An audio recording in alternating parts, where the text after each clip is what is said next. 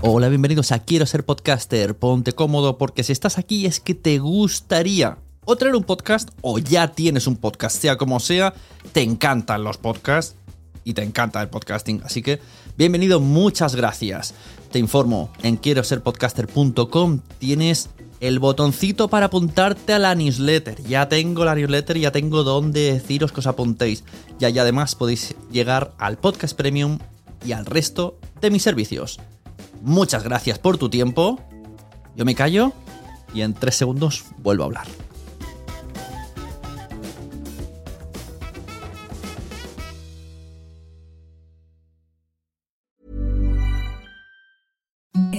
The softest sheets you've ever felt. Now imagine them getting even softer over time. That's what you'll feel with Bowl and Branch's organic cotton sheets. In a recent customer survey, 96% replied that Bowl and Branch sheets get softer with every wash. Start getting your best night's sleep in these sheets that get softer and softer for years to come. Try their sheets with a 30-night guarantee. Plus, get 15% off your first order at bowlandbranch.com. Code BUTTERY. Exclusions apply. See site for details.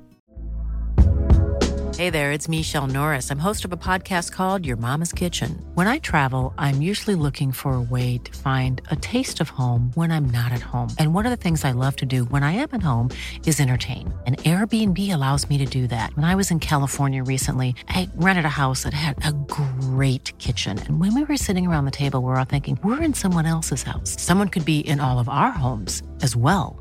If you have a home, but you're not always at home, you have an Airbnb. Your home might be worth more than you think. Find out how much at airbnb.com/slash host. When you're ready to pop the question, the last thing you want to do is second guess the ring. At Bluenile.com, you can design a one of a kind ring with the ease and convenience of shopping online. Choose your diamond and setting. When you find the one, you'll get it delivered right to your door. Go to Bluenile.com and use promo code LISTEN to get $50 off your purchase of $500 or more. That's code LISTEN at Bluenile.com for $50 off your purchase. Bluenile.com code LISTEN.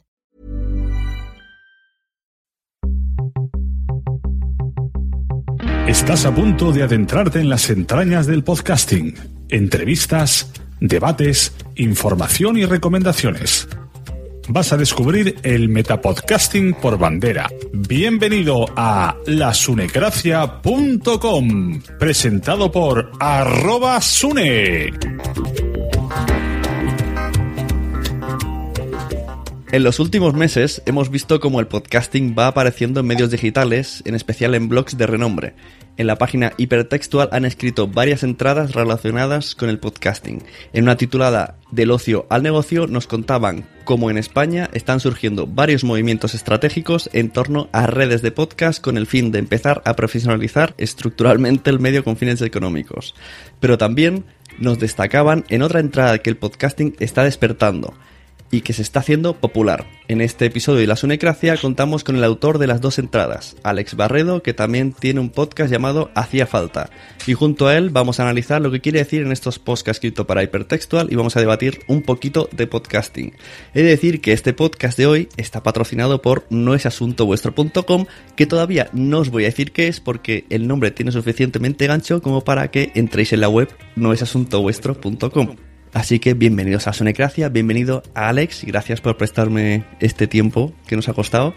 Eh, bienvenido. no, hombre, gracias, gracias a ti por invitarme. No es asunto vuestro. La creación de una startup en directo.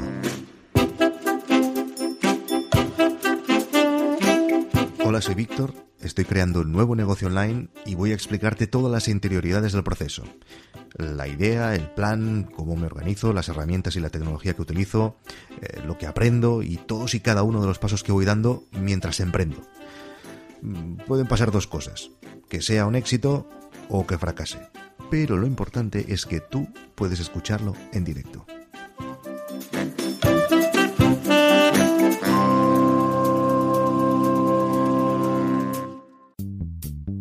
Antes de, empezar con el tema, me gustaría ubicar un poco a los oyentes de la Sonecracia sobre quién es Alex Barredo, mm, ubicarte en la red y, en el podcasting, ¿no? Cuando, de, ¿Cuándo entra tu relación con el podcasting?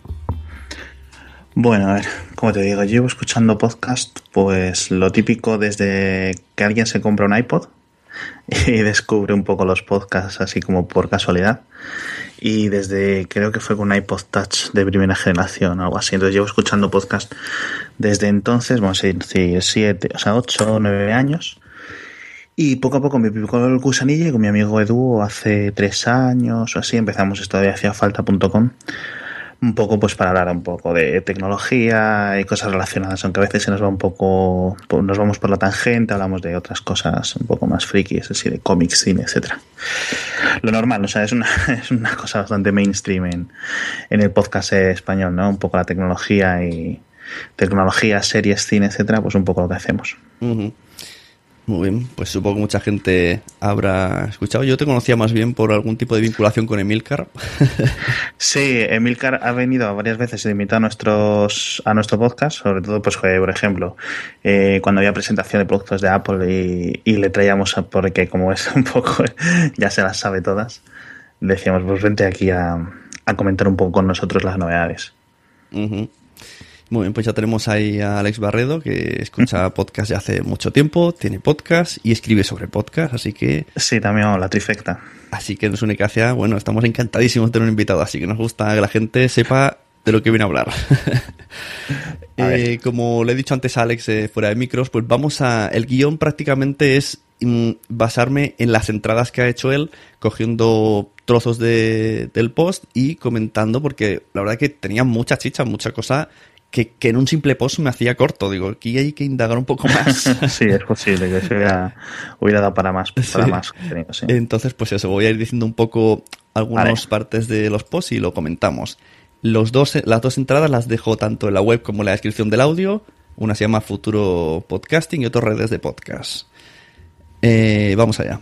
En Estados Unidos, en particular, el podcasting atraviesa un periodo dorado que viene de la mano de la mejor calidad y variedad de su historia que a su vez ha conseguido incrementar los ingresos y tarifas publicitarias, así como otras vías de patrocinio continuado o esporádico. En algunos países, como es el ejemplo de España, la radio sigue siendo sinónimo de podcasting. En la inmensa mayoría de los episodios más descargados siguen apareciendo a las siguen perteneciendo a simples emisiones alternativas de un contenido sin apenas haberlo adaptado al nuevo medio. Aquí tenemos el principal problema que todo el mundo, el principal problema de moda, diremos, porque hasta ahora parece que no era tan problema, eh, sobre la monetización. Que también digo yo que si es el principal problema, pienso que es porque ya el resto de problemas ya están medio solucionados, ¿no? El cómo se hace, la calidad, eso ya está superado.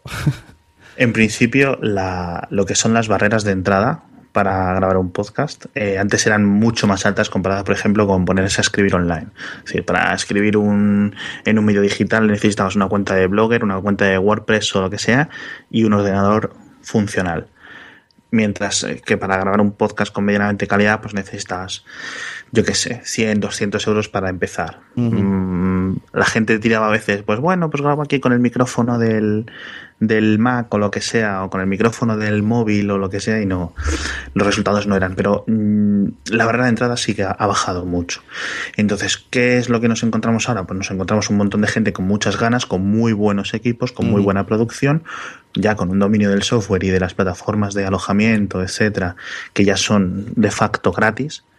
Em, y tienen un problema, es que mm, le dedican muchas, muchas, muchas horas y no tienen beneficios, o sea, o sea no, no, sacan renta ese trabajo. Es una cosa que muchos podrían saltar y hacerlo de forma profesional, pero parece que el dinero de momento aún no está ahí para pero hay como la una gente en general. Hay como una especie de...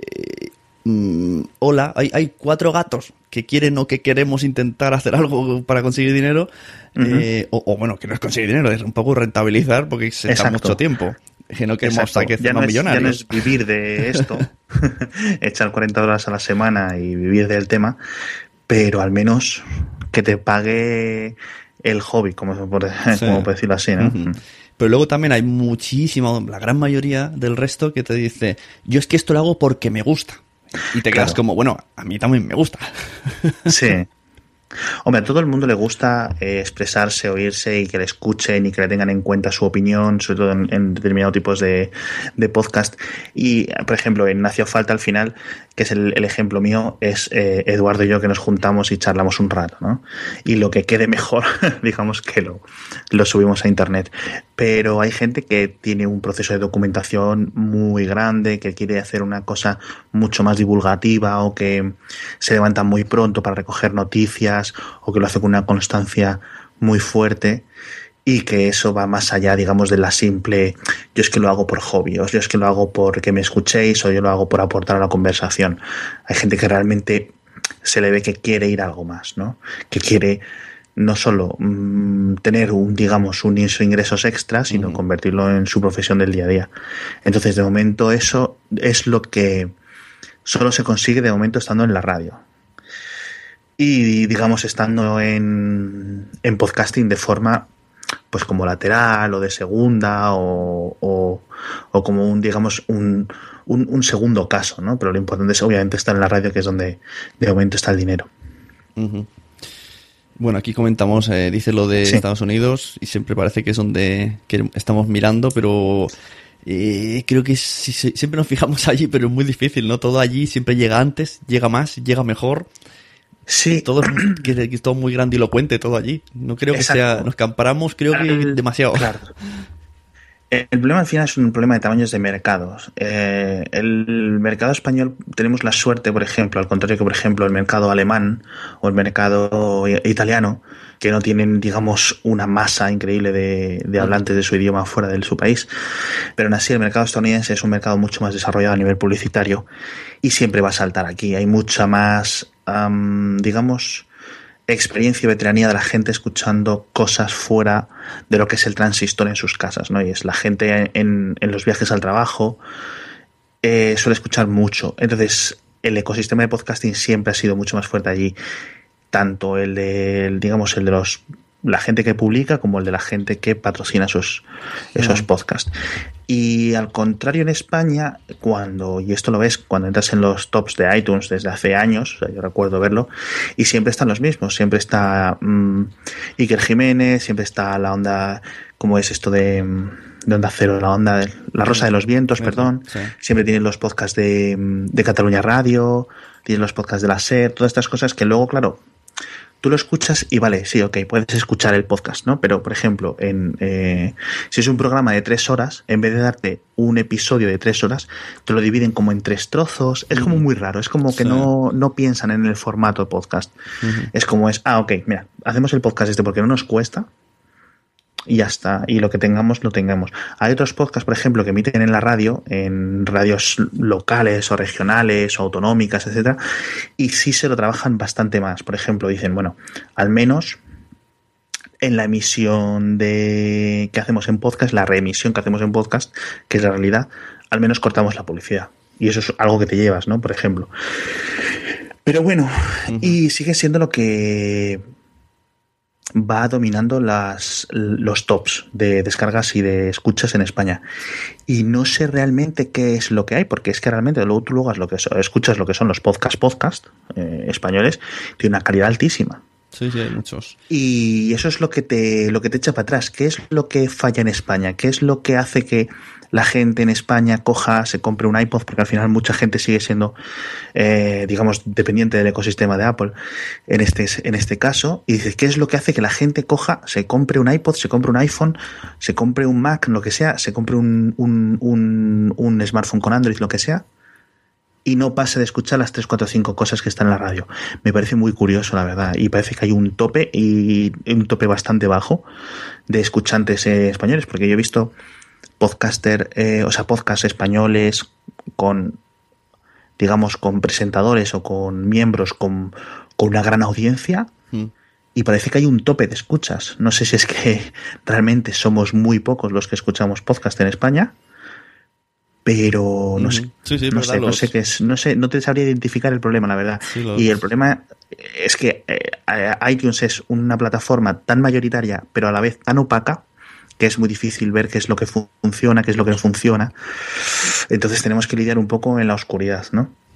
Sí, lo que, lo que decías, que los tres o cuatro que se nos vienen a la cabeza, que son más famosos incluso con gente famosa, y luego realmente, aunque para nosotros sean cifras inalcanzables, mmm, comparas con Estados Unidos y dices, qué ridículo.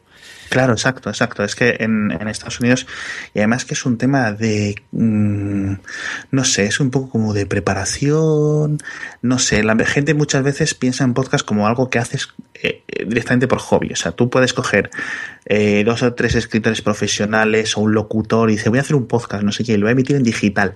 Y no se planean que vayan a hacer dinero, ¿sabes? Lo hacen como en plan, pues venga, ok, pues lo hago pues como, como quien va a un programa de la tele a charlar un rato, ¿no?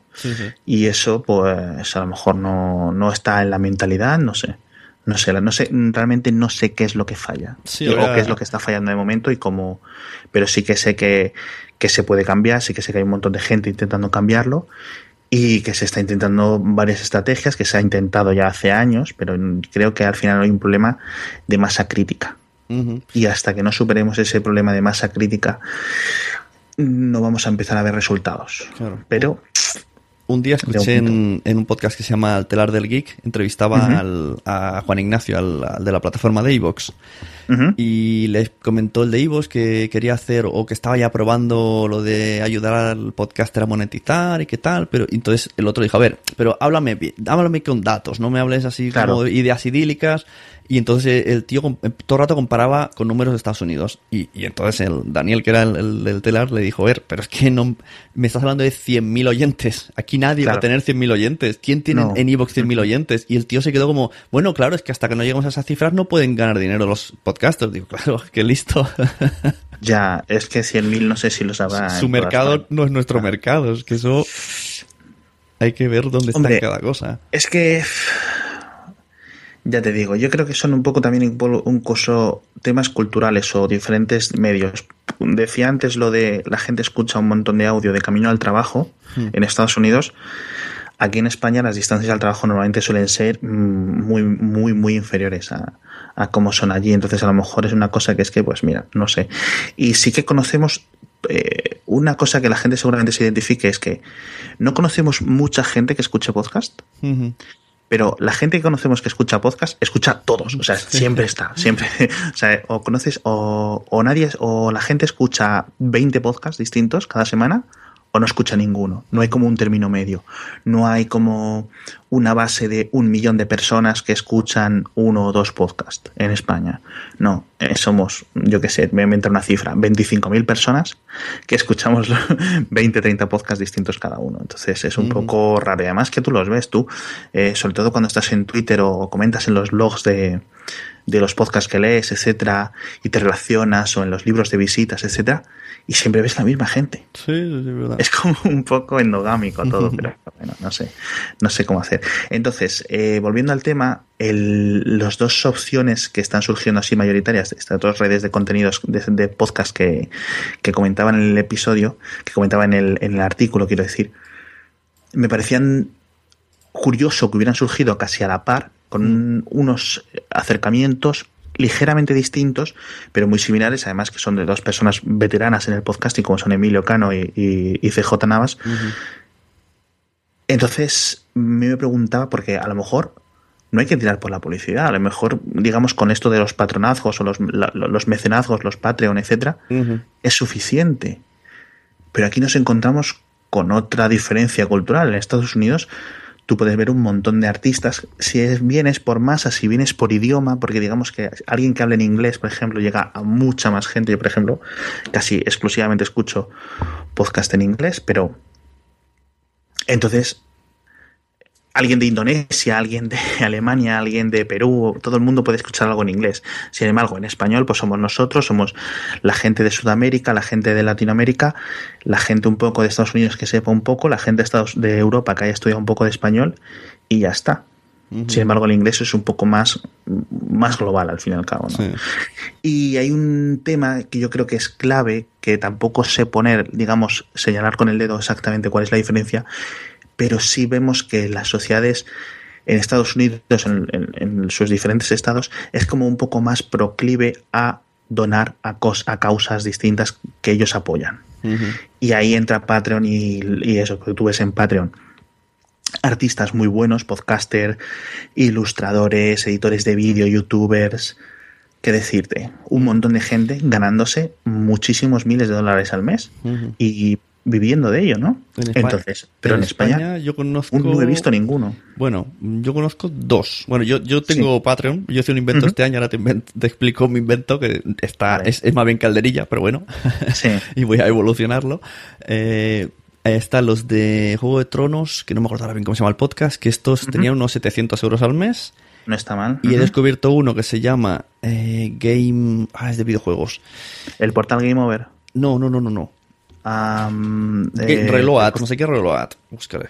Ah, sí, Reload, los de Eurogamer y tal, ¿no? Sí, pues esto pone que tienen 3.500 euros al mes solo Ah, de sí, Patreon. Cierto, cierto, cierto, cierto, eso es verdad. Cosa Eso que dije, oye, aquí estos ya sí que se pueden. Sí, si son dos, cierto, pueden trabajar de esto. El, el mercado de, digamos, el subsegmento de podcast de videojuegos Mm. tiene un tope, como comentaba antes de eso, pero sí que parece que el lector es bastante más agradecido y, sobre todo, más, voy a usar la palabra que no me gusta, nativo al medio. Es decir, son gente que a lo mejor muchos eh, tienen muchos oyentes, 18, 20, 25 años, teniendo en cuenta que el podcast tiene cuánto, 10, 10 años, 10, 15 años. Son gente que ha vivido toda su vida con el, con el medio y que realmente, digamos, eh, aportan a través de los podcasts que hacen, ¿no? Claro. Eh, diversos podcasts de videojuegos.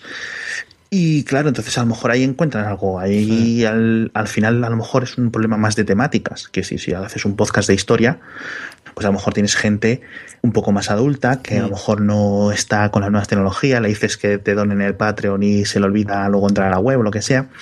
Sin embargo, en videojuegos como esto de Reload, es posible que sí haya una mayor conexión, una mayor capacidad, una mayor de la gente que se centra a ti.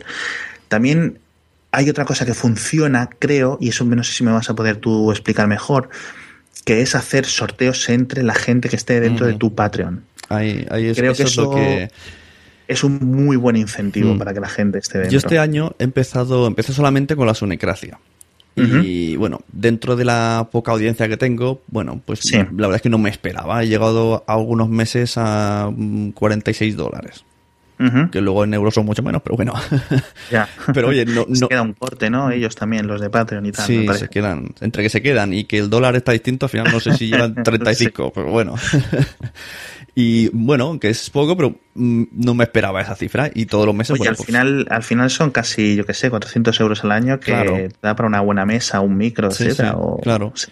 Y entonces ahora lo que, bueno, se me ocurrió hacer un WordPress y lo que voy a sacar en breve, a partir del número 100 de Sunecracia, que cambie el nombre de la Sunecracia para que sea un poco más, más relacionado con el podcasting, pues meto los tres podcasts que hago en ese Ajá. Patreon y hago, o sea, una especie de red de podcast, pero no la quiero llamar así porque no, no es así. Y todo Sí. centralizado en una web propia con los tres podcasts y un Sí. Patreon con los tres en los que además se harán como unos blogs en, en vídeo de contenido extra Sí. y sorteos. O sea, que quiero probar el invento con esto. Ajá. Y me parece muy. Quiero. Como son tres públicos muy diferentes los de mis podcasts, que uno Sí. es el de este de podcasting, otro es de superhéroes, Sí. que es el que menos audiencia tiene, y otro es dedicado a los padres y madres con sus hijos. Pues tengo curiosidad por ese. A ver qué pasa. A ver si las madres quieren vernos, a mi mujer y a mí, en los vídeos, dando consejos y los sorteos que haremos. Ah, vídeo también. Yo creo Claro, que es- quiero es muy el, el- interesante. el- como contenido extra, pues queremos hacer Sí. un videoblog al mes de cada podcast. Claro, y yo creo que eso es una cosa que también no he comentado aún, pero lo llevo, digamos, eh, rumiando en, en el cerebro durante unos meses, que es que, oye, a lo mejor es que en España, o a lo mejor es que en determinados sitios, la gente ha saltado directamente del texto al vídeo Pues y nos hemos dejado la etapa del audio solo. Y a lo mejor es que simplemente la gente no, no le gusta escuchar audio en general en- a nosotros, a- digamos a- en España. Y a lo mejor lo que hay que hacer es un poco dar por perdida la batalla y pasarnos al vídeo. También es cierto que luego el vídeo es mucho más complicado que el, Claro. que el audio de por sí. Al final el audio puedes estar aquí con una camiseta y, y de cualquier forma. Y un vídeo necesitas, aparte de más equipación, conocer más software, eh, son más horas de edición, Sí, sí. realmente. Y necesitas bastantes más cosas, digamos, que en el audio. Pero yo creo que en general a lo mejor es una de las cosas que está ocurriendo. Es en plan, un podcast de videojuegos podría conseguir, vamos a decir, 10.000 suscriptores o 10.000 descargas, Mm. pero sin embargo, si eso lo pasas a vídeo medianamente bien editado, mm, medianamente sin mucha historia, y a lo mejor saltas de 10 a 100.000, Ujú. y seguramente.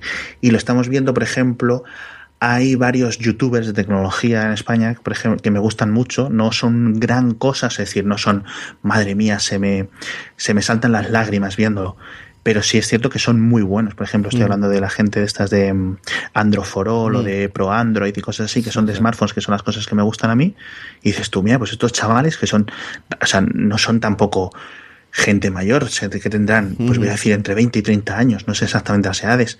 Pero mira, Sí, tiene ahí su audiencia millonaria Android- realmente, Android porque es millonaria, tiene como un millón o un millón y medio de suscriptores. Claro. No está nada mal. Seguramente si hicieran lo mismo, pero en podcast, tendrían mucho menos audiencia. Entonces a lo mejor es una cosa de la que con- deberíamos de considerar ese plan. Sacar la bandera blanca, dar por perdida la batalla del audio No, y saltar al vídeo de cualquier forma. No nos rendiremos. Aquí el problema son... Además que, claro, también es cierto que en YouTube, sobre todo cuando di- digo vídeo, digo YouTube, Claro. no me refiero a vídeo en general, no, o sea, la batalla del vídeo la ha ganado YouTube y Sí, ya sí. está, no hay mucho que hacer. Y las herramientas de monetización son mucho más avanzadas. Y tanto en YouTube Son mucho más avanzadas porque YouTube, que es la plataforma mayoritaria, así lo ha hecho. Al contrario que Apple. Apple le vas a decir que ponga una red de publicidad integrada dentro de iTunes o de su podcast.app o lo que sea y te va a decir que no, obviamente. Bueno, habían Entonces al final ¿no? son... ¿No habían algunos rumores en base a esto que han hecho Hmm. del, la nueva plataforma del Apple Connect? ¿Cómo se llama? Sí, bueno, han metido Apple Connect y que te da un poco como de, digamos, formularios y cosas para editar tu podcast dentro de iTunes, que antes era como una caja negra, pero tampoco es una maravilla. ¿eh? Yo me esperaba algo más. Yo sí es cierto que sí espero que si venga algo de revolución el tema de podcasting a nivel de herramientas y tal, venga a través de la incorporación de los podcasts en Google Play Music.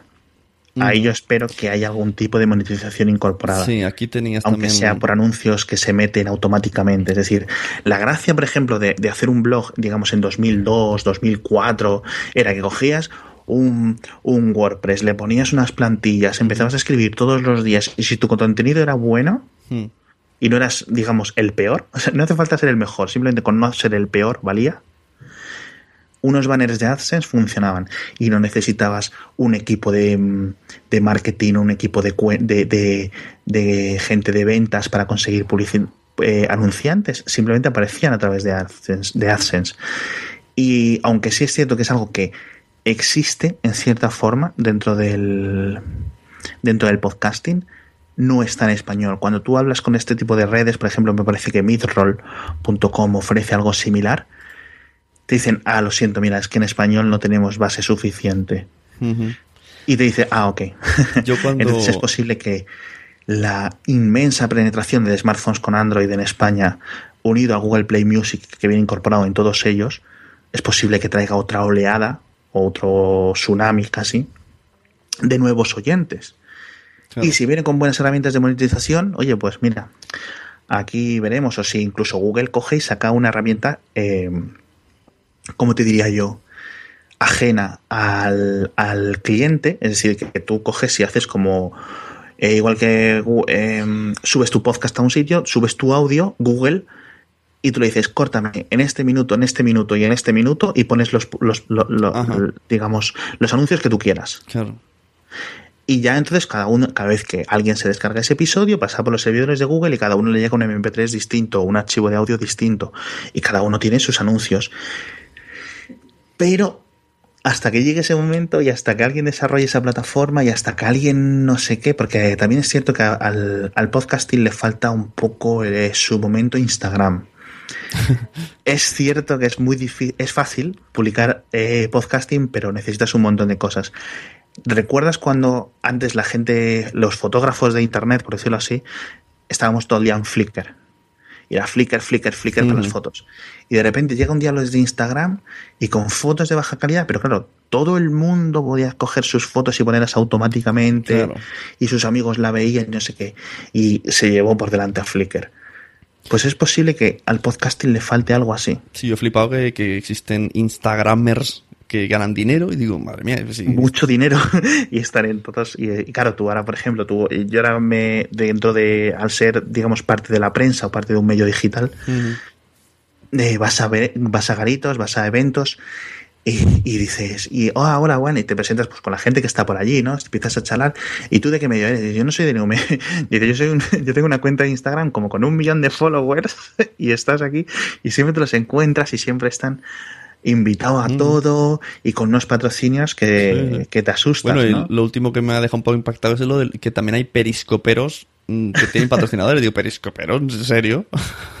sí, es que al final esto, eh, donde hay audiencia hay dinero. Sí, Entonces, sí. Eh, es lo que me extraña, ¿no? Pero se parece que todo lo que dices es que más, más tira lo visual.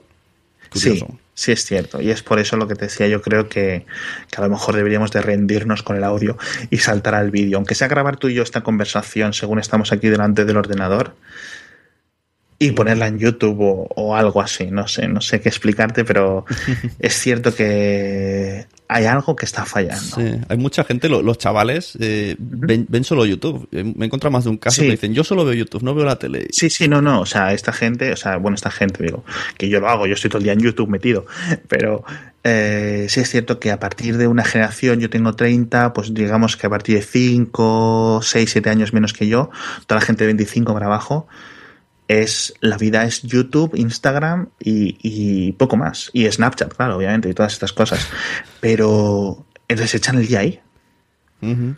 Y claro, ven al final, al cabo del día, ven una cantidad de anuncios que generan una cantidad de, de, de dinero muy interesante para esta gente. O sea, no creo que haga falta irse a niveles de audiencia como la del Rubius o Vegeta o uh -huh. 77 o etcétera, pero oye, no sé, al menos que te dé para vivir, ¿no? Como decíamos. Entonces yo creo que con el podcasting va a ser muy difícil, pero oye, no sé. Bueno, hay que ir probando. Hay que Por día despegamos, ya te digo, yo tengo mucha esperanza en esto de Google Play Music, pero no sé cómo va. O que de repente Apple cambie de, de idea. No lo sé. Sí, Apple lo tiene un poco abandonado, así que son los que. O lo tienen como como el que tiene su, su mujer ahí y dice, bueno, esta no se me va, esta ya está aquí, no, no la cuido, pero puede venir otro y cuidarla mejor. Cuando hay que comprar un par de flores o llevarla a cenar o por ahí, sí. Claro. Eso sí es cierto. Eh, comentabas en una de las entradas eh, que Facebook está probando un nuevo formato de reproductor de podcasting. Esto me lo dijo también, me parece que el Locutorco, que es de Colombia. Pero yo no lo sabía, que se puede escuchar por eh, Están haciendo una prueba y hasta donde yo sé, lo no lo he vuelto a ver, pero con, cuando volvió Serial en la segunda temporada, uh -huh. eh, la gente se distribuyó a través de ahí como un teaser o un tráiler o algo así. Luego el primer episodio me parece que también. Eso es un reproductor muy similar al de vídeo que tienen ellos, pero simplemente reproduce audio, con una carátula. Y uh -huh. no tiene más. Entonces, claro, es, un, es fantástico porque el alcance de Facebook es tan brutal uh -huh. que distribuir un podcast a través de ahí, si la gente se acostumbra a escuchar podcast ahí, sí, sí. hubiera sido, podría ser fantástico. Hay gente que, que mi hermana, por ejemplo, que, y es mayor, eh, bueno, mayor, tres años o cuatro mayor que yo. eh, ella, en lugar de la página principal Google, tiene página principal Facebook y, y, ahí, pues todo lo hace todo, su timeline ahí, todo lo, sí, lo supuesto, que publican sí, sus amigos es lo que, lo que hay que ver y ya está. Claro, hay una cosa en los podcasts que yo lo veo mal, pero por otra parte es entendible. Es que estamos todo el día en Twitter hmm. metidos y es en plan, pues síguenos en Twitter y mi podcast tiene un Twitter y, y tal pero a lo mejor deberíamos de salir de ahí, a lo mejor debería, o sea, es en plan, tenemos el RSS, el SoundCloud, el ebooks, el, el, Twitter y ya está. Y a lo mejor deberíamos de ir más allá, deberíamos de ir a, a Facebook, a hacerte un Instagram, a hacerte una newsletter, uh -huh. hacerte, ya te digo, yo creo que a lo mejor el salto al vídeo, al YouTube, aunque solo sea poner el, de momento el podcast con una carátula puesta ahí como vídeo, ¿sabes? Uh -huh. sin, sin, mayor historia. Pero también depende del público, ¿no? Porque, sí. por ejemplo, uh -huh. yo sé que gente de podcasting, estoy seguro que no tienen ni Facebook muchos, porque la gente dice, no, ah, yo, sí. yo, soy de Twitter. Sí, sí, por supuesto. O sea, Pero, por ejemplo, en el otro que tengo con mi mujer, sí que lo, o sea, el, el Twitter lo tenemos un poco abandonado, lo, lo justo, y en uh -huh. Facebook estamos ahí a tope y compartimos cosas de otras páginas de madres y en poco tiempo tuvimos 2.400 seguidores, que no son los oyentes del podcast. O sea, si ojalá tuviera, consiguiera que la gente del Facebook oyera el podcast, que es una misión que no sé cómo conseguir, porque es muy raro. Digo, ¿para qué me estáis siguiendo si no me estáis oyendo? Ya. Pero les interesa lo que decimos, lo que compartimos, y en Facebook tienen mucha más repercusión que incluso el propio podcast, aunque lo cuelgue en Facebook y sea pesado de escuchar, escuchar, escuchar. Sí, sí es cierto. O sea, hay, hay gente que, o sea, hay demográficos que obvian Twitter y hay demográficos que son mucho más presentes en, en Facebook y otros que son más presentes en Instagram, por ejemplo. Entonces, sí es cierto que, por ejemplo, darle a me gusta a una página no cuesta nada, hmm. es un acto casi impulsivo de un segundo, pero escuchar sí que requiere tiempo. Entonces, a lo mejor ahí deberíamos de empezar a, hacer más pruebas. ¿Cuánto duran los episodios del podcast este que habláis de un poco de, del tema de ser padres? Eh, se, intenta unos 40 minutos. Claro. Y yo, por ejemplo, no hacía falta si hay veces que se nos va la perola y nos vamos a hora, hora y media y cosas así. Y hay veces que digo yo, jo, yo si fuera alguien que lo está oyendo diría, uff, qué pereza, ¿de dónde saco una hora de dónde saco dos trozos de media hora, ¿sabes? Para escucharlo. Y a lo mejor es que se nos ha ido un poco el tema de los podcasting, el tema de la hora, que es lo natural, que es lo natural al fin y al cabo en, un podcast de conversación.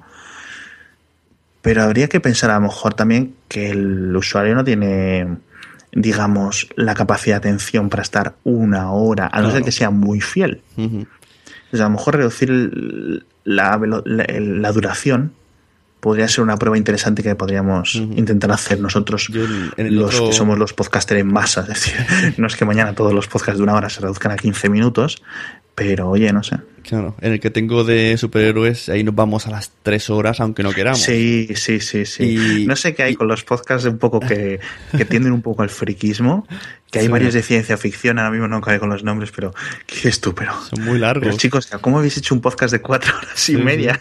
Y los propios oyentes, que les gusta mucho, dicen... Ah, sí, sí, sí. Hay muchos que sí que dicen, ojalá durase más, pero pocos.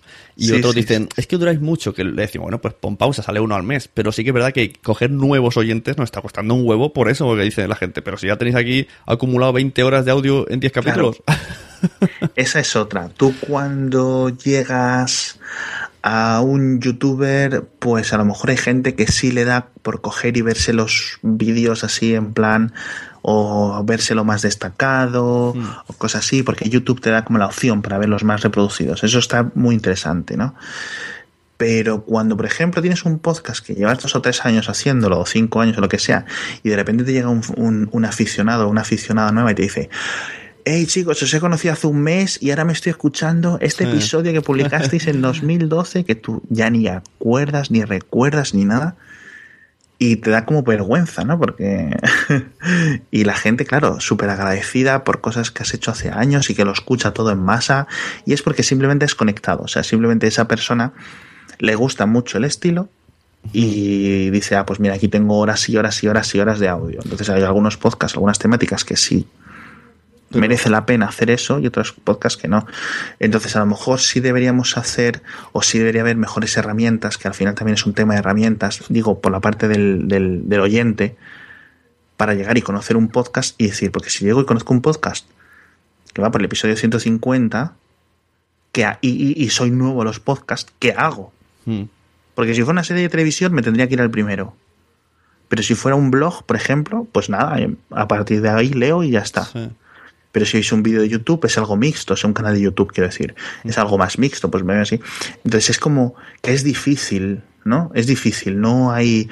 O cuando quieres decidir si ves una serie o ves una nueva película, antes de meterte dos horas de la serie o una temporada entera, hay trailers a lo mejor deberíamos empezar a probar con hacer como trailers de un podcast, ¿no?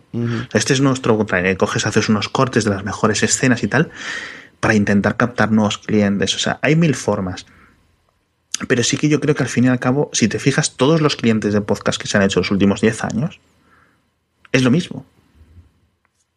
Una lista de los podcasts a los que estás suscritos, mm. unos top, ordenados por algún tipo de magia negra que nadie comprende, y dentro de cada podcast una lista de episodios. Mm. Con mucho te distinguen los que has escuchado de los que no has escuchado eh, y ya está. Y a lo mejor debería haber un poco de innovación ahí. No sé. Sí, lo más destacado de, de, ese, de ese podcast, de ese canal, por llamarlo Exacto. así. o- Exacto. Sí. No lo sé, la verdad. Lo que pasa que también contamos- a comentar los problemas, no las soluciones. Las soluciones las Claro. No, no, está- me gusta que se haga un programa porque siempre ayuda a crecer el medio. Siempre habrá alguien que escuche esta charla y le dé vueltas a la cabeza y dentro de dos o tres años diga, mira, dijisteis una cosa y he hecho esto. Ojalá. Así saben las cosas.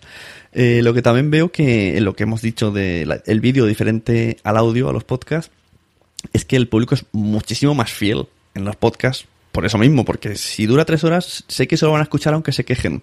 Eso Sí. o abandonan el podcast, ya, ya no vuelven nunca más. Exacto. En cambio, en vídeo, en YouTube, son vídeos que como máximo hacen 10 minutos, no, no hacen nada largo. Entonces, o lo ven entero o no, no lo sé. O van haciendo mucho zapping, tut, tut, tut, nunca sabes nada. Y como Sí, mucho, si lees sí comentarios, lees comentarios de haters y ya está. En cambio, es. en podcasting mm, no hay tanto comentario hater para que te salga uno de cada mil. Mm, El resto, en general, o no dicen nada, o me ha gustado, o te piden algún, alguna pregunta que has dicho. O sea, es como, como Sí. que es más fiel todo y, y eso pienso que la publicidad debería aprovecharlo bastante.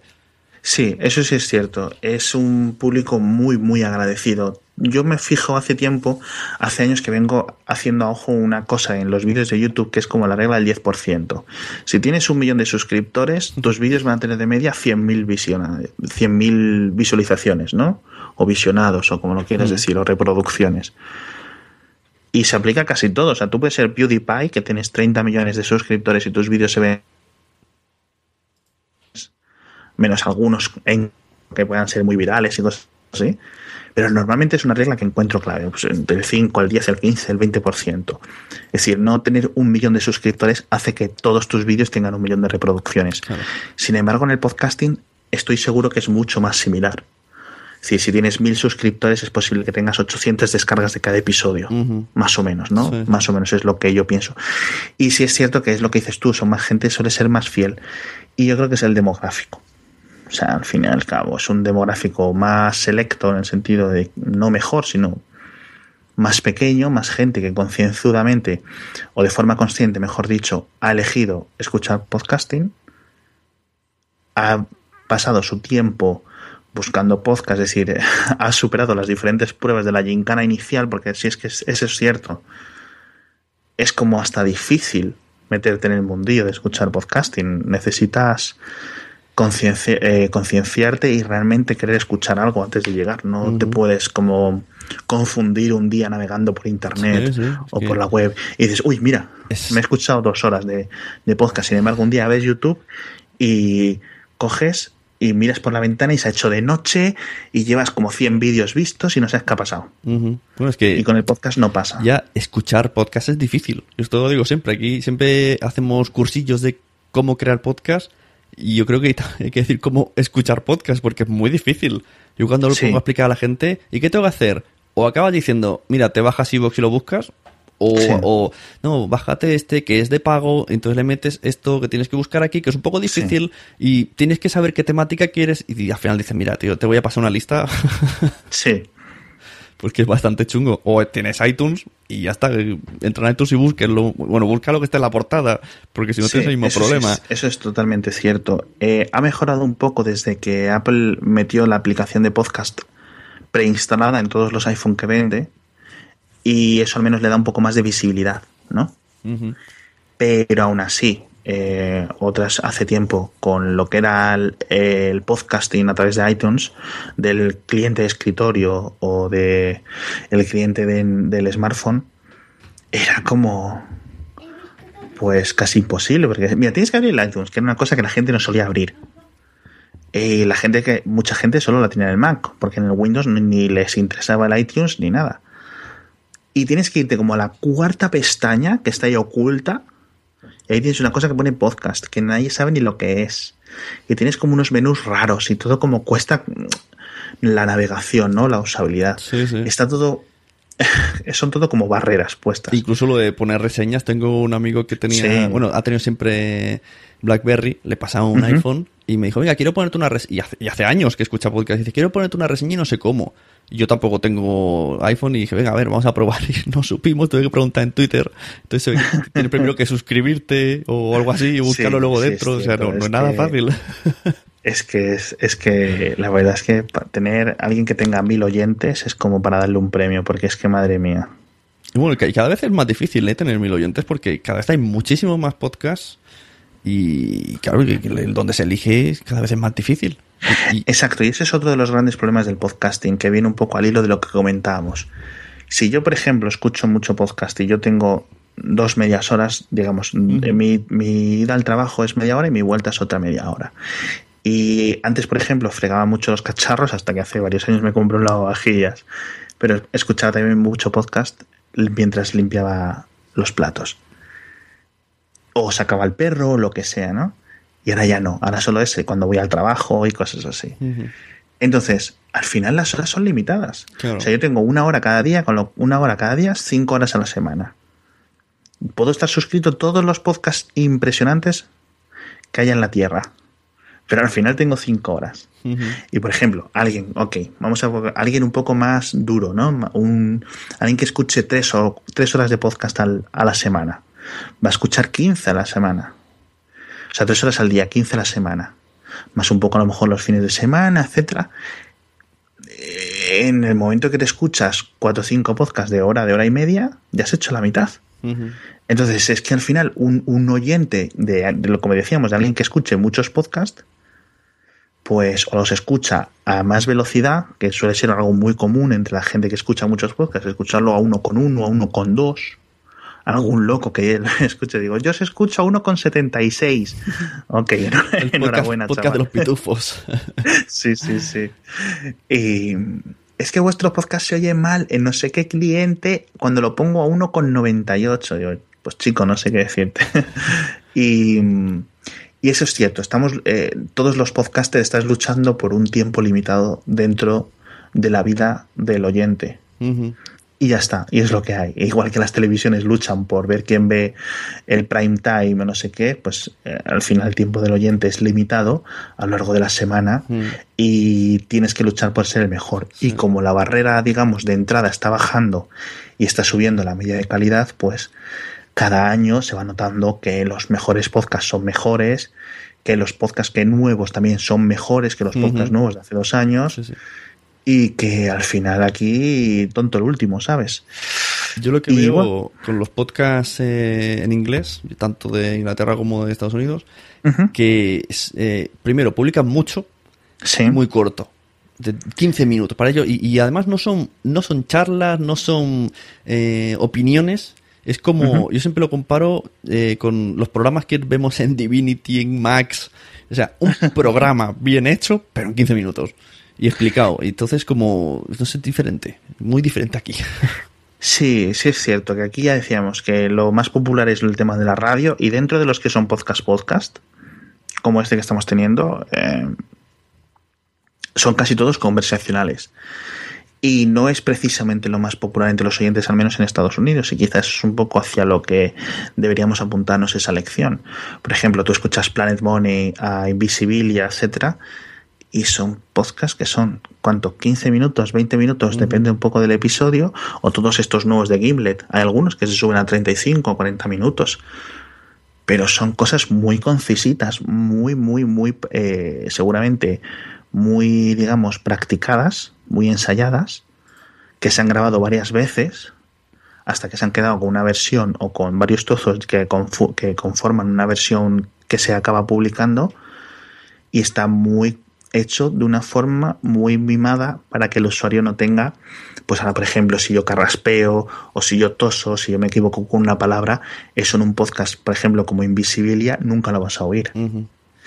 Y aquí, claro, al final, pues eh, entonces a lo mejor es posible que ahí esté parte de la solución. O sea, dentro de las mil cosas que hay que arreglar, como por ejemplo hablábamos de, de, la barrera de entrada al oyente, que es muy difícil, de los clientes de podcasting, que también son un poco difíciles de usar, de la masa crítica, de un montón de cosas, es posible que el, la duración o la condensación de información sea eh, clave para intentar triunfar. Y sobre todo para que un oyente que escucha muchos podcasts, si todos los podcasts que escucha son de 15 minutos, en vez de una hora, pues podrá escuchar cuatro veces más podcasts. Y es que al final, y así todos salimos beneficiados. El oyente escucha más información y los podcasts en general aumentan sus descargas porque la gente tiene más tiempo para escucharlos. Y luego también los podcasts que son más de entretenimiento, que no pretenden enseñar nada. Eh, aquí en España no, no hay de estos storytellings cuando mm, Serial es el, prototipo de podcast semi perfecto y es un storytelling. Y Exacto. hay... Eh, al final el storytelling es una cosa que requiere dinero o una pasión de alguien. Y es un poco la, la pescadilla que se muerde la cola. No hay dinero porque no hay grandes podcasts, eh, por decirlo así, o no hay dinero porque no hay audiencia, no hay audiencia porque no hay un, una cosa que interese al mainstream. Y, no hay una cosa que interese al mainstream porque no hay dinero. Es decir, es como un bucle o una espiral sin salida. Eh, entonces no sé qué decirte, no sé qué decirte aquí al respecto. Es posible que y este es uno de los puntos que no sé si comenté del, en cuando las redes de podcasting, que es posible que los medios, los grandes medios, digamos, digitales, se apunten al mercado del podcasting e intenten con su gran audiencia, digamos, web o su audiencia de aplicaciones, por ejemplo, está haciendo BuzzFeed en, en Estados Unidos, es mm, intentar diversificar hacia, hacia el podcast, ¿no? Igual que tienen canales de YouTube o cosas así, pues tener varios podcasts y eso lo están haciendo y lo están haciendo bastante bien. Entonces es posible que el dinero venga allí, porque por ejemplo BuzzFeed o en España El País o quien sea, tienen un equipo de, un equipo de ventas. ¿Qué les cuesta coger ese equipo de ventas, entrenarlo para decirle, mira, a ver, eh, eh, además de vender banners, de display en nuestra página web, tienes que ir a decir, te vamos a vender, eh, tienes que aprender a irte a los clientes a vender cuñas de 20 segundos. ¿Vale? Tienes el equipo ya hecho, con lo cual es fácil vender publicidad para ti. Mucho más fácil que para ti, para mí al menos, ¿no? Quiero decir. Entonces es posible que por ahí pueda haber algo. Claro, sí, no, yo, he estado buscando y es un poco... sí, la verdad es que es desesperante. yo, por ejemplo, en, en Hacía Falta mm. tuvimos eh, durante un tiempo que intentamos tomárnoslo como más en serio, con una regularidad muy concreta, etcétera, y decidimos eh, tirarnos... Eh, al monte e intentar buscar publicidad. Y la verdad es que era un poco desalentador. Porque es que vamos, de cada 10 mails que lanzabas te respondían uno, de cada uno que te respondía, como que se hacía todo muy largo, las negociaciones, no estaba nadie seguro, la audiencia es pequeña realmente en comparación con lo que están acostumbrados a, a patrocinar, ¿sabes? Entonces, bueno, es bastante difícil. Pero oye, si alguien compone un gran medio de repente consigue, no sé, conseguir una buena audiencia de podcast, esa es la gracia que creo que podían conseguir. No sé si es de lo que querías hablar tú ahora. Y Yo tengo un, oyente que, bueno, es oyente es una gracia, pero también lo es de, de los podcasts superiores y nos escribió el otro día un email que también va a montar, también se ha animado a montar, a ser un poco el, intermediario entre anunciantes y podcast. Bueno, esto ya saldrá a la luz dentro de un, mes o dos, lo tiene ahí casi preparado, que han salido, han salido varios prototipos, como yo dije, bueno, hay varias personas que lo han intentado, pero al final mm, solamente se queda en alguien que dice, yo voy, estoy haciendo esto, pero luego no, no lo hacen. Y este chico lo que me decía era, porque él ya había patrocinado, por ejemplo, algunos podcasters, que no diremos nombres. Eh, y él decía, lo que yo he visto desde el lado del patrocinador es que realmente qué es lo que se me aporta. Y decía que ese era un problema, o sea, que, que, teníamos que dejar claro qué estamos aportando aparte de visibilidad. O sea, que, que nosotros sabemos lo que queremos, pero mm, ¿qué vamos a dar exactamente? Que, que habría que definirlo todo súper bien y tener como... Porque yo le dije, bueno, yo tengo un dossier, si quieres te enseño lo que presento. Y me dijo, no, no, no tiene que ser nada estándar. Aquí, según el cliente que venga, hay que hacerle algo personalizado, porque no es lo mismo una cosa que otra. Y entonces me quedé pensando, es verdad, yo nunca me he puesto en el lado del que va a poner el dinero y, es verdad, tiene su... Claro. claro, por supuesto, si es que al final eso es clave, es totalmente clave. Y de momento en el mercado, eh, al haber eh, anunciantes tan escasos, son ellos los que mandan. Sin embargo, eh, en un mercado grande o en un mercado ya maduro, con un montón, digamos que es más difícil conseguir poner tu producto o tu servicio anunciado en un determinado sitio, entonces ahí ya es donde el, la gente que publica vídeo o web o lo que sea, ya es el que manda. Sin embargo, en podcast, pues al final tienes que adaptarte un poco al cliente, trabajar con el cliente para ver qué quiere y qué aportas. Y aquí tenemos otro problema, que es el tema de la opacidad que comentaba. Eh, es muy opaco. O sea, yo te sé decir, ok, mi podcast tiene 10.000 descargas. Yo no sé si de esas 10.000, ¿cuántos son, ¿cuántos son humanos de verdad? ¿Cuántos son humanos que se lo han descargado dos veces porque mm. se les ha quedado sin espacio el móvil y lo han descargado otra vez? ¿Cuántos de esas personas que realmente son humanos, que realmente lo han empezado a escuchar, han pasado de más allá de 20 segundos o de 20 minutos del podcast? No lo sé. Sin embargo, por ejemplo, con vídeo, con un vídeo en YouTube sí lo sé. Y eso es muy complicado porque yo no te puedo decir, has tenido 10.000, digamos, impresiones o escuchas de tu cuña de, de, de anuncio porque realmente no lo sé. Bueno, pero si lo exportamos a algo más mm, menos digital, la televisión. Exacto, exacto. y bueno, nada. La, televisión, la televisión, la prensa siempre han, estado viviendo de esto en plan.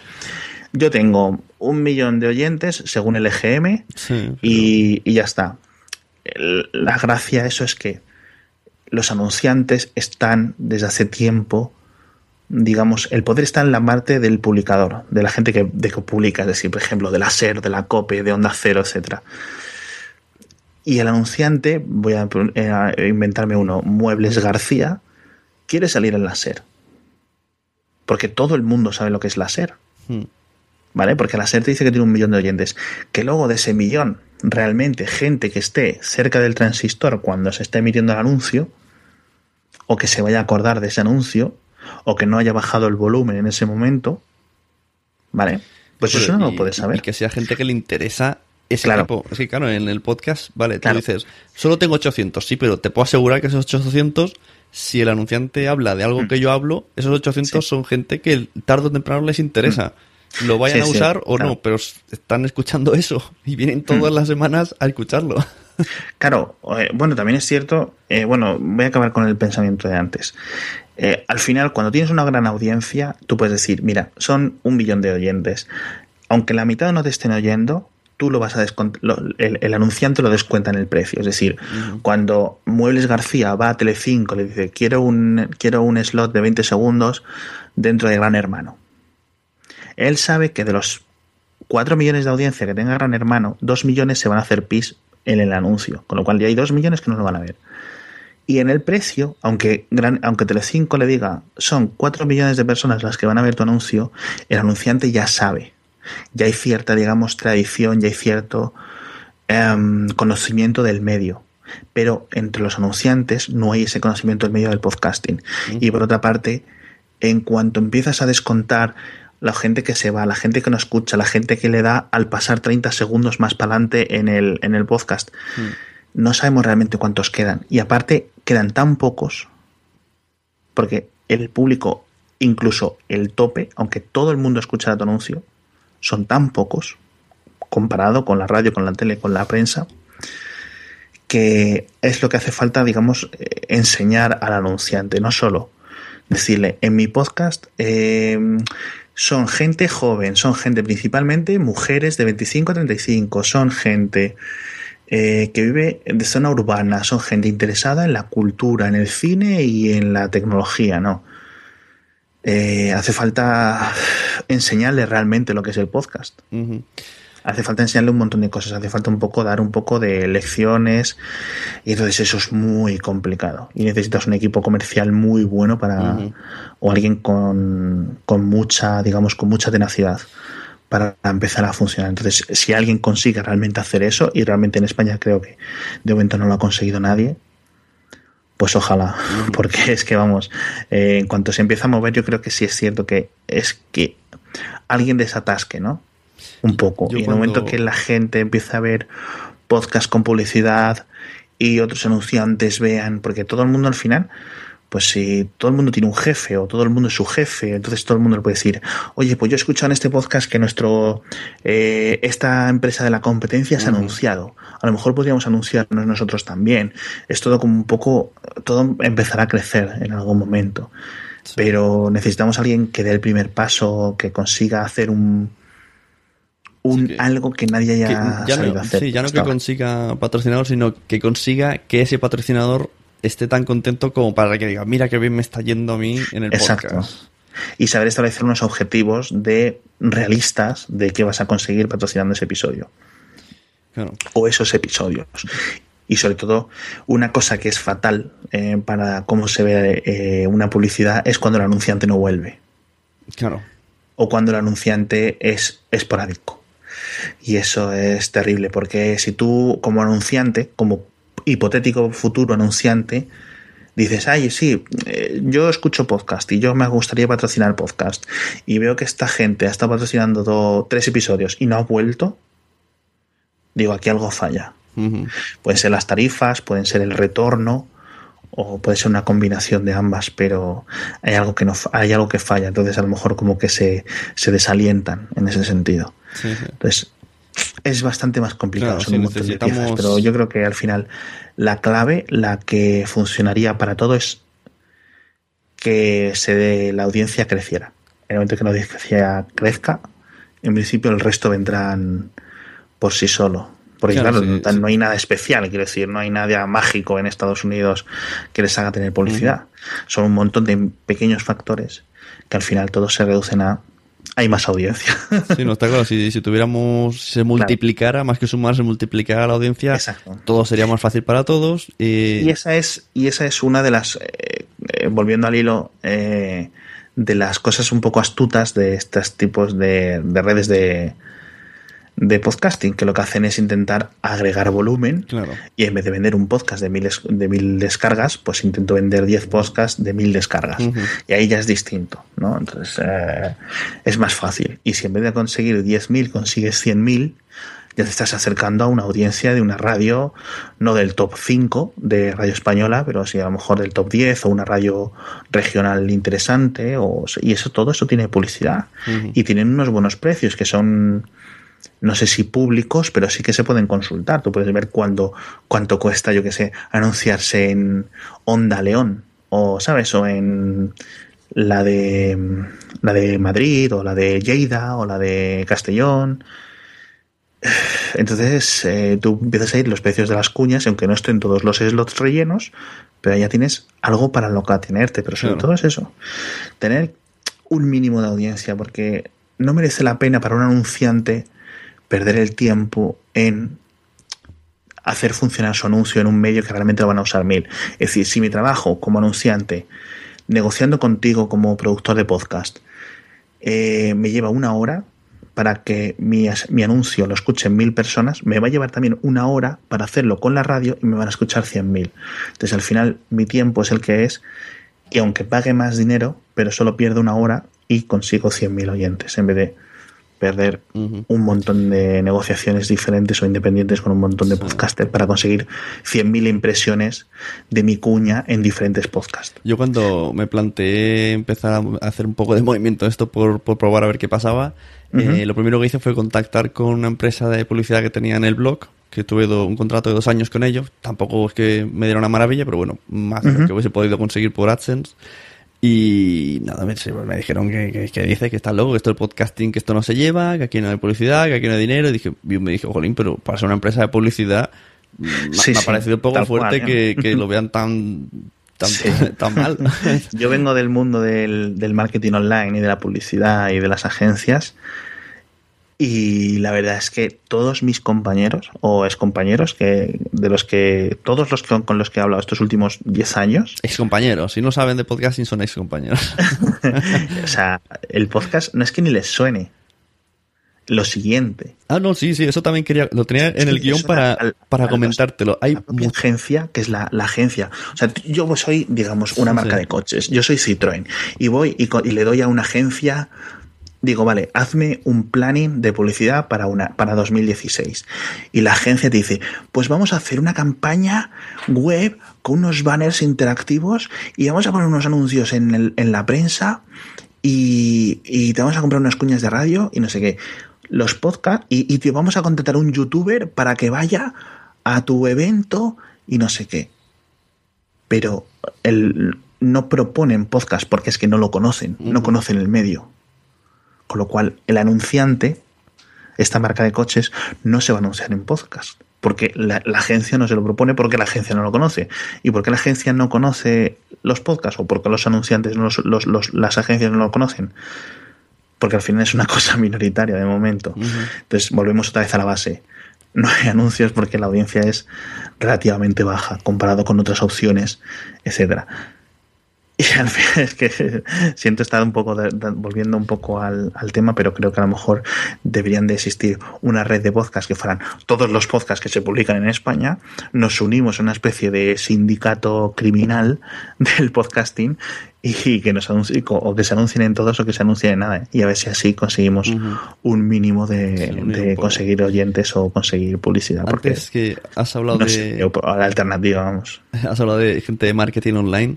Y vale, por un lado sí que es verdad que hay que parece que lo que más está de moda ahora son los podcasts de marketing online, pero, pero también veo muchísima gente de marketing online que no sabe ni lo que es un podcast. Y digo, a ver, Exacto. se supone Sí, sí, que estás, estás en, en la última que estás en marketing Sí, sí. online, tendrías que no has escuchado de verdad y me ha pasado de hablar con gente y no sé y no tengo ni idea qué son informáticos y dices, a ver, informático y marketing online no sabes, no has oído nunca Sí, lo que es un podcast, ¿cómo puede No, ser? y son gente que, por ejemplo, y no dices tú, jo, no es un chico de, o un señor o una señora de 45, de 50 años que lleve haciendo lo mismo toda su vida, ¿no? Consiguiendo, comprando faldones en la prensa o comprando eh, anuncios ahí que se ven a lo largo de las carreteras, ¿no?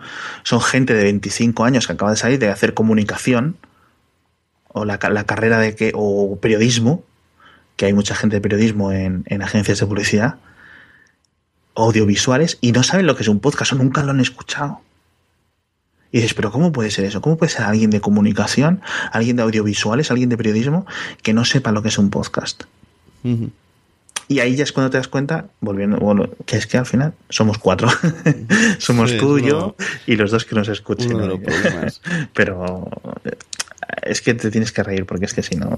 Yo lo que sí que veo, eh, ya para ir terminando un poco, que la- lo que la gente está consiguiendo, más que monetizar, es eh, darse publicidad a sí misma a través de los podcasts. Entonces, una empresa, pues la, la- Hmm. lo, promocionas a través de tu podcast, o hablas de lo tuyo y luego sueltas tus cursos, o lo Exacto. que sé. Eso puede ser un muy buen, muy Sí, buen es, estilo. es lo que veo que está funcionando. Ahora, por ejemplo, eh, hay uno que se llama No es asunto vuestro, que Ujú. es- es de Víctor Correal, ¿sabes quién es? Porque cuando dice Sí, que... ese es el de Supera la ficción. Sí, pues me dijo que te conocía.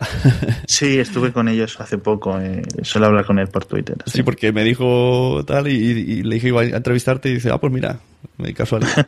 pues eh, este chico lo que va a hacer, bueno, trabaja con documentales Sí. y tiene una página de documentales que se llama Guide Doc, me parece, guidedoc.tv y a través de este podcast est- está haciendo lo que hemos dicho antes, el storytelling. Entonces cada capítulo está explicando mm, pues cómo va avanzando y nos está explicando de primera mano y a mí, Sí. sin interesarme en absoluto, bueno, absoluto, yo no me iría Sí. a una página de documentales, pero me está haciendo coger interés a través del podcast y es otra manera diferente de... Sí, es, digamos, lo que es llevarse la monetización fuera del medio. Es decir, tú estás contando una historia, pero si quieres, y ahí coges y lo que tienes es un filtro de gente Mm. muy interesada. Es similar a, a la gente que luego tienes, el filtro es similar al- a los mecenas o a los patreons, etcétera. Claro. Eh, te llevas la monetización fuera, aportas otra cosa más. Eh, usas el, el- el podcast como, como un cebo, por decirlo así, de buenas, para conseguir gente interesada en algo aledaño, algo similar, algo relacionado que le pueda aportar más por otra cosa. Por ejemplo, pues el libro que has escrito, Mm. el proyecto en el que estás trabajando, Sí. etcétera. Entonces, por ejemplo, es una cosa que se suele ver en otros medios y, y es muy común. Por ejemplo, empresas de programación o empresas de diseño que tienen un podcast de diseño y el anunciante realmente son ellos. Claro.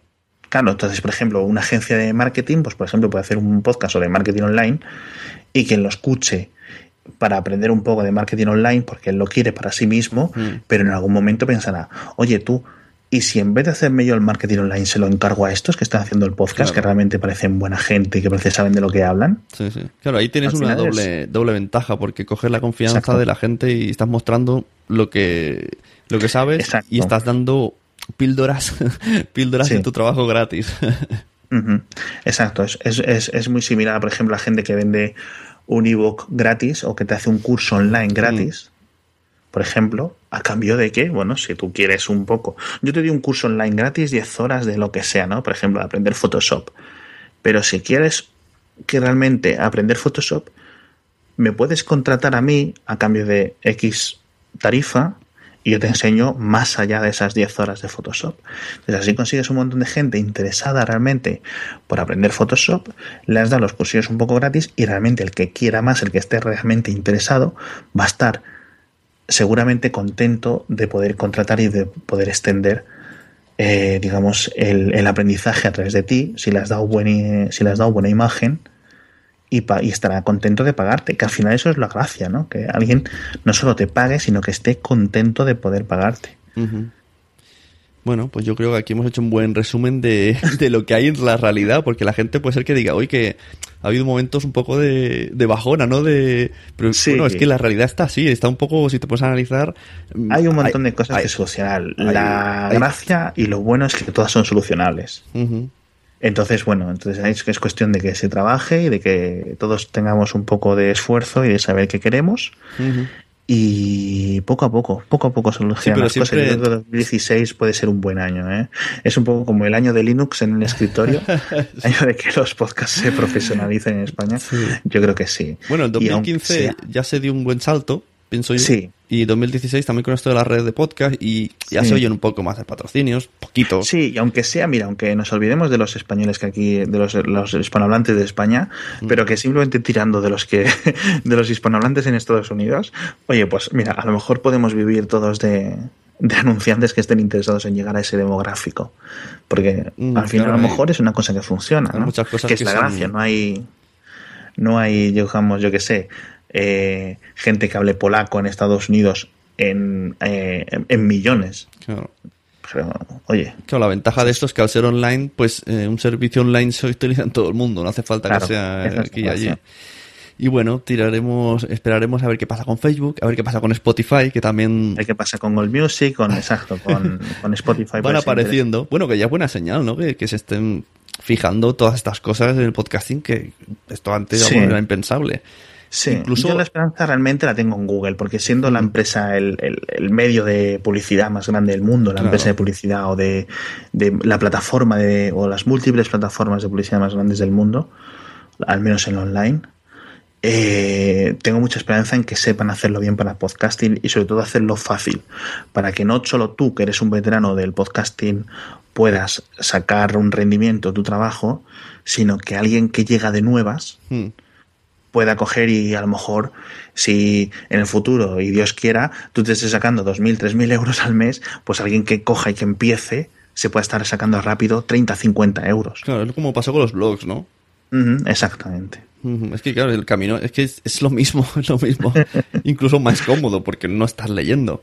Antes nos levantamos, Es- sí, encendíamos el portátil y te pegabas una hora con el café. Ahora lo haces con el móvil. Sí, sí, sí. Así que nada. bueno, pues Bien. eso. Muchas gracias, Alex Barredo. Si alguien tiene algo más que añadir, pues ahora nos dices tus métodos de contacto, que no, tu Twitter no es Alex Barredo. Eh, no, eh, me podéis seguir en Twitter. Tengo dos cuentas de Twitter. Una en la que hablo principalmente en inglés, que es arroba somos post PC, y otra en la que hablo en, en español o hablo de un poco de, de todo, que es arroba Alex Vega, que es mi segundo apellido. Y si no, pues me ponéis un, no sé, a través de Twitter seguramente podéis encontrar mis otras formas de contacto o, o respondéis a, aquí al podcast y me lo pasas tú o lo que sea. Y si no, en el podcast hacía falta, ¿no? También por ahí. Ah, bueno, claro, no hacía falta. de- nos- ahora estamos un poco de yato porque como eso tenemos como tenemos cinco hijos entre los dos, ya sabéis lo difícil que es grabar Ha podcast. sonado, ha sonado muy fuerte eso. 5 3 2 Entonces estamos un poco así como de parón, a ver qué hacemos, algo así, pero tenemos como muchísimas ganas de volver a grabar y de poder eso, porque la verdad es que grabar podcast es súper divertido y, yo no me canso de hacerlo, la verdad. Sí, muy recomendable. Antes has dicho, me ha hecho gracia al principio de todo, al principio has dicho que hoy día es muy fácil poniendo 100 o 200 euros, tienes algo bastante más que decente, o sea, a nivel alto. Yo me estoy encontrando gente que me dice, quiero hacer un podcast y no quiero gastar nada. Y a ver, ¿qué tienes? Y micrófono de SingStar. Digo, bueno, a ver, mm, se puede hacer. Entonces dice, quiero grabar dos personas en la misma habitación.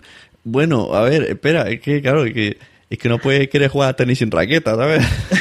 Eso es, yo me he gastado esa pasta por algo. O sea, por ejemplo, el fútbol es el deporte más popular del mundo porque es que necesitas un terreno que no esté muy en pendiente y un trozo de tela. Entonces, para jugar y darle unas patadas a un balón. Pero, por ejemplo, el esquí necesitas una inversión. Entonces, cada uno debe, debemos saber a qué queremos jugar. Y al final, el podcasting pues, requiere una cosa. Entonces, al final, tú no puedes querer ser youtuber sin tener una cámara. Claro. Con lo cual, pues. Ay, cosas veremos. En el futuro, seguramente dentro de cinco años, estén riendo estas conversaciones cuando se compre un smartphone de 50 euros que tenga un micrófono increíble y no sé qué, grave, no sé cuánto, pero de momento necesitas un, un micrófono medianamente normal, un software de edición, echar un ratito ahí para, para que pues todo quede bien. Pues mira, emplazo a oyentes de 2030 que lleguen a este podcast que nos escriban a ver a ver cuántas cosas, cómo está la cosa y qué barbaridades dijimos. Eso es. Así que bueno, buena, muchas gracias Alex, buenas noches. Muchas gracias a ti, buenas noches igualmente. Y nos vemos. Nos vemos, bye bye, adiós. I wanna shoot, baby. Back in your stack, especially in the back, brother. Wanna thank your mother for a butt like that. Hi, friends from Spain. My name is Ryan Reynolds, and as you probably know, I'm Deadpool in the new Marvels movie. Hola, amigos de España. Mi nombre es Ryan Reynolds y as you probably know, no sé qué es eso, eh, soy Deadpool en, en, la nueva película de Marvel. I want to destroy these two fuckers from Los Mensajeros and I will try to finish your fucking life and your fucking smile. Eh, me gustaría agradecer a los integrantes de Los Mensajeros, que son la caña, toda, toda su ayuda y su apoyo. Que, que han dado a mi película y a, y a mi personaje, con esa alegría y esa sonrisa que los caracteriza. And now, I'm going to visit Spain only to eliminate these monsters. En breve mm, voy a ir a España únicamente para saludarles y para promocionar su magnífico podcast. Guys, you are the worst podcaster I've ever seen and remember, next time we will see you, I'm going to kick your asses and hit your stupid faces. Chicos, eh, sois los mejores, gracias. De verdad que no puedo decir otra cosa, sois sois sois lo mejor que existe en el mundo del podcast y en el mundo en general. Me habéis ayudado muchísimo. Eh, eh, gracias por ser tan guays. ¿eh? Y,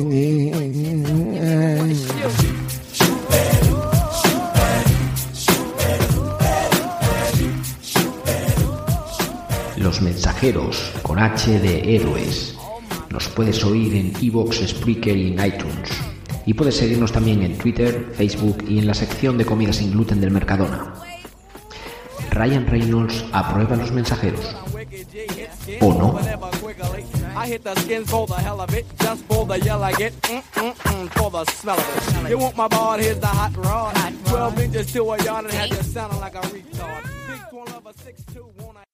Bueno, pues ahí teníamos eh, ese excelente repaso que hemos tenido con Alex Barredo de hipertextual y de hacía falta que la verdad que tiene mucho para darle vueltas al tema y a ver que todas estas cartas que hemos puesto sobre la mesa, estas son las cartas que existen en el podcasting hoy día.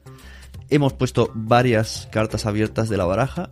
Vamos a ver si hay alguien dispuesto a ir cogiéndolas. Sabemos que hay que trabajar para el proyecto, hay que trabajar para los podcasts, hay que hacer mucho esfuerzo, pero sin que alguien nos ayude con la baraja, pues va a ser un poco complicado el tema de la monetización, el tema de la rentabilidad, el tema de incluso de vivir de podcasting. Eso ya palabras mayores, pero nunca hay que perder la esperanza. No quiero irme sin finalizar el podcast sin agradecer a todos los Patreons que me ayudan, a todos los Sune Patreons, a través de patreon.com barra Sune. Como bien saben ellos, dentro de poco el número 100 de Sunecracia van a haber muchos cambios. El resto ya lo veréis, ellos ya lo saben, si traéis ahí y os hacéis mecenas, pues ya iréis recibiendo eh, las noticias, las cosas. Y va a haber cambios en Sunecracia, va a haber cambios en los otros podcasts, va a haber cambios, como, he dicho a Alex, va a haber cambios en el, en el Patreon que se va a unir a las tres. Va a ser un Patreon único para los tres con, bueno, como ya he adelantado en la charla, con vídeos y concursos en exclusiva, que estoy buscando cosas para sortear bastante chulas para cada tipo de público, aunque todos participarán en los tres podcasts. Bueno, esto ya lo explicaremos, esto no viene al caso. Eh, también agradecer a guidedoc.tv, la página de documentales del podcast No es Asunto Vuestro de Víctor Correal, en el cual nos está explicando pasito a pasito cómo está haciendo la startup de una manera muy divertida, muy, muy Deadpool. eh, nos está explicando, hemos, hemos descubierto, hemos conocido quién es el diseñador de la página, hemos conocido ideas, socios, cuál es la idea de futuro que no os voy a spoilear, escucháis el capítulo llamado Futuro y así conocéis un poco la empresa, la startup, a Víctor y a No es Asunto Vuestro. Os dejo en la descripción y en la página web cómo entrar en noesasuntovuestro.com, eh, su speaker y su feed. Así como el feed de todos los podcasts que me ayudan, todos los podcasters que tienen podcasts y oyentes, que me ayudan en la sonecracia mediante el mecenazgo de Patreon ellos ya están conociendo las noticias de cómo van las cosas y serán los primeros en enterarse y en, participar en todo esto que, voy a montar. Así que un grande agradecimiento a todos aquellos que están apoyando el camino de este podcaster que está haciendo inventos y que me están acompañando con esos inventos. Al resto, nos vemos en siguientes Unecracias. Un placer. Escuchen muchos podcasts, recomienden más todavía y cuídense. Nos vemos en los podcasts.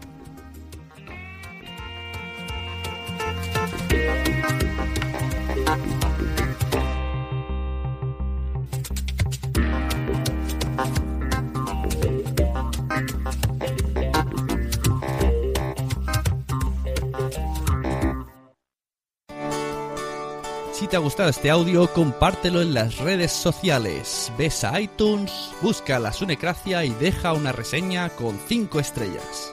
Nos vemos en los podcasts.